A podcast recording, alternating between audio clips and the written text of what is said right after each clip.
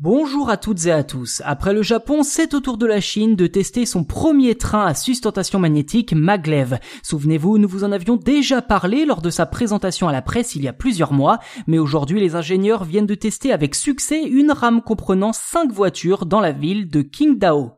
La Chine possède désormais un train à grande vitesse qui est tout simplement le véhicule terrestre le plus rapide au monde. Il s'agit d'un train à sustentation magnétique dit maglev qui a notamment nécessité 5 ans de développement. Ici, les wagons ne touchent pas les rails, il lévite grâce à des forces magnétiques et peut atteindre 600 km heure. Selon les autorités chinoises, ce type de train est le moyen de transport idéal pour des trajets de moins de 1500 km. Par exemple, il ne faudrait que 2 heures et à ce train maglev pour relier Pékin à Shanghai contre 3 heures en avion et 5 heures et demie en train classique. Au total, ce maglev peut traîner 2 à 10 voitures, chacune pouvant accueillir 100 passagers, soit une capacité totale de 1000 passagers maximum pour un seul trajet.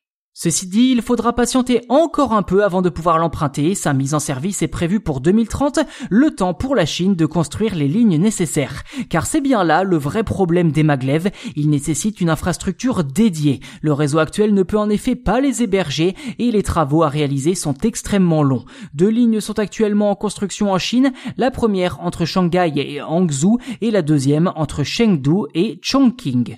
Si ce temps d'attente peut paraître extrêmement long, il en vaut peut-être le coup. Il s'agit en effet d'un moyen de transport plus écologique que l'avion, souvent moins cher à utiliser pour les consommateurs et parfois même plus rapide sur certains trajets et au final plus facile à entretenir. Enfin, si le premier train à sustentation magnétique a été inauguré en 1979 en Allemagne, les maglev ultra rapides sont beaucoup plus rares. Le seul train de ce type en cours d'exploitation est le Transrapide de Shanghai qui monte à 431 sur une liaison de 30 km seulement.